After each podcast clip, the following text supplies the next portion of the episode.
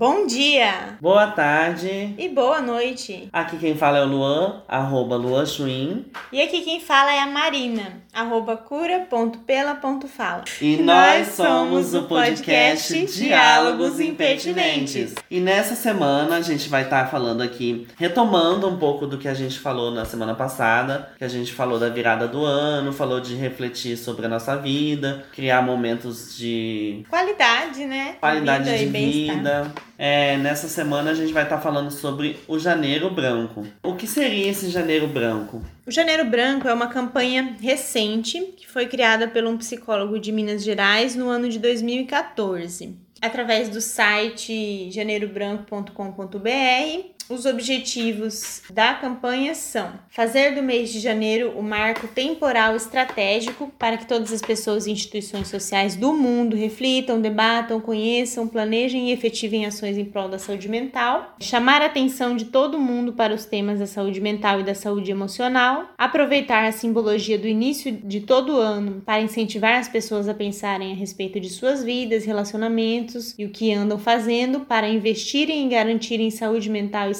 saúde emocional em suas vidas e na vida de todos ao seu redor, chamar a atenção das mídias e das instituições sociais, públicas e privadas para a importância da promoção da saúde mental e do combate ao adoecimento emocional dos indivíduos e contribuir decisivamente para a construção, fortalecimento e a disseminação de uma cultura de saúde mental que favoreça, estimule e garanta a efetiva elaboração de políticas públicas em benefício da saúde mental dos indivíduos e das instituições. Pensando na, no Janeiro Branco, branco, a gente pesquisou, né? E duas coisas me chamaram bastante atenção no, no sentido de o que é janeiro branco. É, para além do texto que a gente vai apresentar aqui depois. Mas no, no primeiro momento, me vem à cabeça a questão de campanhas. Eu já trabalhei na saúde, então eu sei que existem campanhas na saúde como Outubro Rosa, o Novembro Azul, Setembro Amarelo, que agora tá bem, bem famoso, bem Assim como na assistência social também, é, né? Na assistência social a gente tem a questão do abuso exploração de crianças e adolescentes,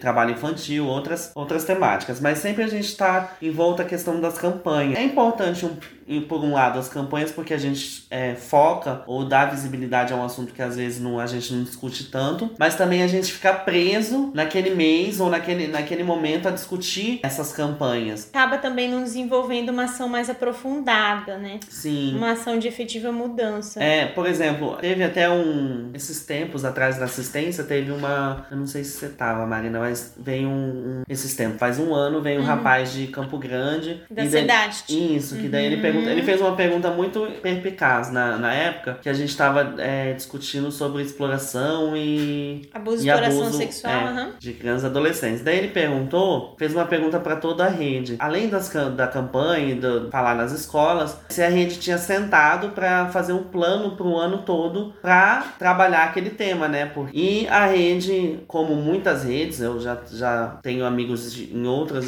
instituições, outros municípios, e já trabalhei em outro uhum. município, se sei que praticamente ninguém, nenhum município ou nenhuma rede de atenção faz esse trabalho. Uhum. Praticamente ninguém, mas existem pessoas que fazem. Sim. E a gente tem que, que também falar que existem essas pessoas. Mas muita gente não faz esse trabalho. A gente fica preso nos atendimentos, preso no cotidiano e a campanha serve para isso, serve como um pró pra gente falar sobre isso. Tá, visibilidade mas, ao tema, né? É... Mostrar os meios onde você poderia, né, buscar ajuda, apoio ou fazer uma denúncia em relação ao tema da campanha, mas Serve acaba como que... contra também. Isso, acaba que Pronto. se limita nisso. E uma outra coisa que provavelmente a gente deva falar também mais pra frente, mas é a primeira coisa que me saltou os olhos quando eu vi, vi os vídeos, ouvia as explicações do Janeiro Branco, para que que ele serve? Porque o que eu mais vi são psicólogos chamando as pessoas para os consultórios de, delas. Sim. Então, o Janeiro Branco é uma ação para a gente ter mais pacientes no consultório ou é uma ação para realmente solucionarmos algumas questões dentro de si, melhorarmos, melhorarmos Sim. ou potencializarmos a saúde mental nossa enquanto sociedade. Então a gente tem que Perfeito. pensar nisso. Eu, pelo menos foi o que eu pensei no início, foram essas duas questões. Aqui a, a gente também não tá para apontar e falar que o janeiro branco é de todo errado, porque não, é é importante a gente debater, nós debatemos a saúde mental para fazermos de fato uma saúde mental efetiva, talvez. Então, a gente estava nessa pesquisa e a gente encontrou um texto que nós dois achamos muito uhum. interessante e que é uma crítica, mas também eu acho que a crítica serve para a gente refletir e potencializar e, e acabar melhorando a, essas ações do Janeiro Branco. O texto é da Cíntia Ciaralho, acho que fala assim. Uhum. É, ela é psicóloga, mestre, doutora em psicologia, era professora universitária de ativista dos direitos humanos. Ela atua como atuava, eu não sei se atua, atuava porque o texto é de 2017, mas estava atuando como conselheira de direitos humanos no Distrito Federal e na coordenação de combate à tortura na Secretaria de Direitos Humanos. O texto, vocês podem jogar no Google, que ele aparece muito fácil, porque a Carta Capital republicou uhum. e também o SINDPC do, do Mato Grosso do Sul também republicou o texto, que é Janeiro Preto no Branco. Então a gente vai trazer alguns aspectos desse texto. Saúde mental e saúde mental. Dois modelos? A campanha Janeiro Branco busca promover uma cultura da saúde mental, assim dizem seus idealizadores, alegando que não não há no país campanhas voltadas especificamente para a saúde mental. Falam também que a campanha é para reforçar que saúde mental não significa apenas loucura, que há adoecimentos emocionais, etc. Mas o que esse argumento tem de diferente dos discursos que pedem espaços institucionais específicos para depositar a chamada loucura, os manicômios, de serviço para a política pública na saúde mental? O movimento ético não é dizer que há pessoas não loucas que também precisam de cuidado, mas que a loucura está em todas e todos nós, customizada em nossas histórias pessoais em nossa história coletiva, porque a loucura, enfim, é uma construção político-histórica nossa e o manicômio não é só feito de paredes, ele seleciona e elege seus moradores. Manicômios podem nascer de discursos como esses, estratificando condições de saúde, aprisionando alguns, preservando outros. O manicomialismo pode se configurar de diferentes maneiras, explícitas ou não. Quem tem a, luta antimanicomial na oferta de serviços não vacila, nem faz sofismas. Então, esse ponto eu acho que é muito pra gente pensar. Quando ela fala, há pessoas não loucas que também precisam de cuidado, né? Que o movimento, uhum. ele não é esse, né? De, de apontar as pessoas loucas, tidas como loucas, e falar, olha, nós somos diferentes, mas também precisamos uhum. do acesso à saúde mental. Uma uhum. parte muito interessante pra gente pensar que modelos que a gente tem criado de saúde mental. Uhum. Principalmente a partir da lógica do manicomialismo. Uhum que, que foi uma, uma política, ainda é uma política, né? Que uhum. ela não se acabou, não se findou, mas é uma política totalmente, é, como posso dizer, aprisionante de, dessa loucura que habita uhum. em nós. Porque aquela frase sempre fez sentido para mim e depois da psicologia fez mais sentido, que de louco todo mundo tem um pouco. Sim. Então, porque se a gente for parar pra, pra, parar pra ver, analisar os, o DSM, uhum. analisar os, os, os, manuais que a gente tem na psicologia, todo estudante. É, todo estudante de psicologia já fez isso. Sim.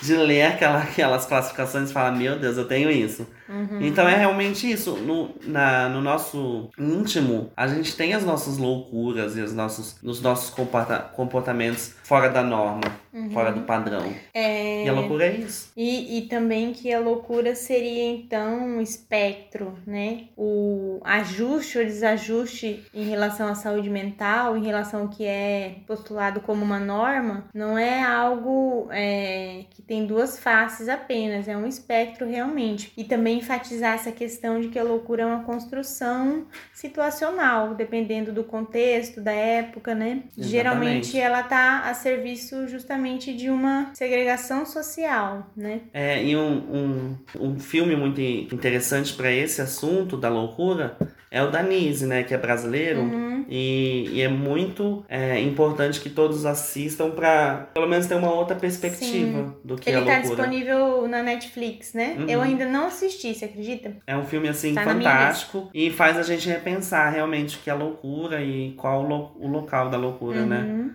É sobre uma época mais antiga, mas que reflete nos dias de hoje. Campanha branca para quem? Para quê? A campanha branca sugere buscar saúde mental em serviços especializados, uma vez que no material inicial da campanha já lemos que psicólogos seriam a locomotiva da campanha, de um trem que saiu de Minas para o mundo. Nesse sentido, inegável que a campanha cabe por suscitar um caráter corporativista no cuidado com a saúde. Procure um especialista para cuidar de sua saúde mental. Ora, fora que o acesso a serviços psicológicos ainda é restrito e elitizado em nosso país, infelizmente, campanhas que sugerem reserva de mercado na saúde não dialogam com políticas de saúde, que possuem caráter integrativo, intersetorial, inter e transdisciplinar. Há processos de saúde, inclusive, que nascem no protagonismo comunitário, no convívio cotidiano, no laço social, na retomada de direitos. Esse é um ponto que eu tinha pensado, né, no uhum. quando eu soube da campanha, eu pensei nisso, mas é, é também um espaço para a gente pensar sobre o que é saúde mental e quem produz a saúde mental, né? Porque, uhum. como a, a autora disse, os processos de saúde, inclusive, nascem no protagonismo comunitário, porque uma roda de tereré, não que ele substitui o psicólogo ou o tratamento de alguma uhum. psicopatologia, mas ele pode sim potencializar o seu ser no mundo, o seu relacionar-se uhum. e ajudar na, na sua saúde mental. Porque, uhum. é, como a gente disse no episódio passado, é, ter esses momentos seus e de, de prazer, né, do, do que você deseja, uhum. é totalmente importante para pro bem-estar. Seja numa música, seja num filme, seja no olhar pro teto e não fazer nada. Uhum. É, esse trecho, ele demonstra uma limitação em relação ao que a gente entende como meios de promoção da saúde mental, né? Porque esse exemplo que você deu, por exemplo, é um exemplo de socialização, né? De uhum. interação com, com semelhantes. Muito da saúde mental tem a ver também com a socialização, porque nós somos seres, é, somos animais animais sociais, né? Somos pessoas que precisamos viver em grupo. Então, quando a gente não tem esse laço social, quando a gente não tem essa esse bem-estar, essa troca proveniente dos vínculos, dos relacionamentos, isso pode também ser um dos fatores que culmina num, num desequilíbrio mental ou num sofrimento psíquico. Sim, é. é. Não só a questão da socialização, mas a questão de cultura e acesso à cultura, de lazer, né, de práticas esportivas e... E de pensar, como o texto diz, de pensar um caráter é, inter e transdisciplinar, não é só isso. o psicólogo que vai é, poder aí falar sobre saúde mental ou é, ter todo o conhecimento sobre saúde mental. É claro que a gente tem uma, uhum. uma formação específica para uma área abrangente, as áreas que a uhum. gente atua, mas sempre a gente cai na saúde, né? Isso. Na promoção de saúde. Então é importante que nós reconheçamos que há outros, outras Sim. ciências, é. outros saberes que vão, vão dialogar, né? O texto da, da campanha, da origem da campanha, cita psicólogos, psiquiatras e assistentes sociais, né? Mas uhum. ainda assim é uma é algo restrito. Saúde é garantia de direitos. Outro aspecto da alegação de que a campanha surgiu porque não havia campanha para a saúde mental é também o caráter cartesiano de sua proposta. Adoecimento emocional, termo massivamente usado pela campanha branca, não ocorre em um vácuo cultural dicotomizado da conjuntura política, socioeconômica, e nesse sentido, o combate ao adoecimento emocional já está presente em diversas campanhas ao longo do ano. Basta nos unir às lutas dos movimentos sociais por direitos. Além da luta antimanicomial, há combate ao machismo, ao racismo, à violência contra crianças e adolescentes a homofobia é, ou LGBTQA e mais fobia, né? Há campanhas de apoio e de luta de direitos pela diversidade, movimentos sem terra, sem teto, população de rua, comunidades indígenas, quilombolas, bem como há debates e ações frente a processos de criminalização, judicialização, medicalização, processos migratórios e tantas outras conjunturas desafiadoras em nosso país. Esse é um ponto bastante interessante e que realmente as pessoas que criaram a campanha não se atentaram e eu acho que ainda a gente não se atenta, né? Que a saúde mental tá em todas as outras, em, em várias lutas sociais, a saúde mental é, é um ponto muito importante. Interseccional, né? É, e um ponto muito importante para as lutas.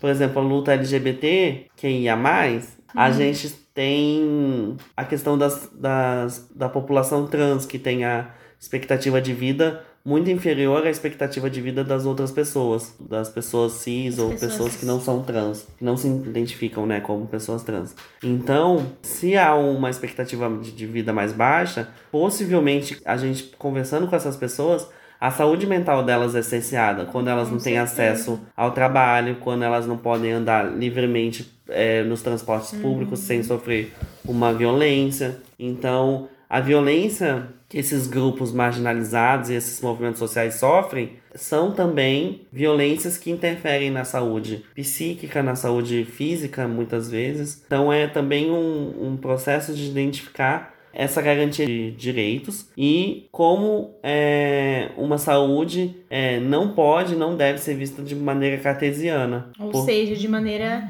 dividida, né?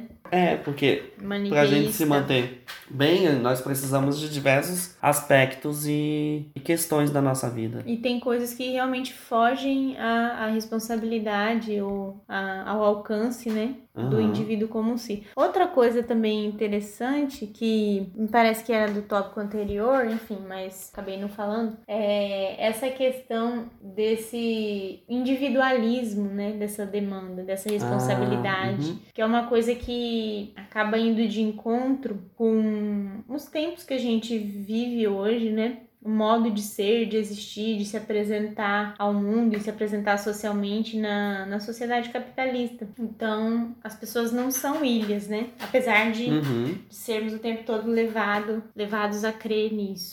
Inclusive as próprias redes sociais, elas permitem que você crie uma espécie de marca de si mesmo, né? É uma autopromoção, uma, uma autoimagem que é criada, que é forjada de acordo com aquilo que seria o melhor que você tem para mostrar e que muitas vezes não reflete a realidade. Exatamente. Ou que acaba afastando você de das pessoas ao invés de aproximar. É aquela frase meio batida, mas que faz sentido, né? Que a internet aproxima quem está longe e afasta quem está perto. E essa questão da individualidade também é um, um, um discurso que a, a campanha, ou pelo menos não a campanha, não posso falar pela campanha, mas que eu vejo em alguns psicólogos e alguns outros profissionais da saúde ou da não saúde, como o caso dos coaches. Que, que é justamente individualizar. Então, você precisa melhorar sua saúde mental, você precisa buscar ajuda, você precisa ir numa terapia, Sim. você precisa procurar um profissional.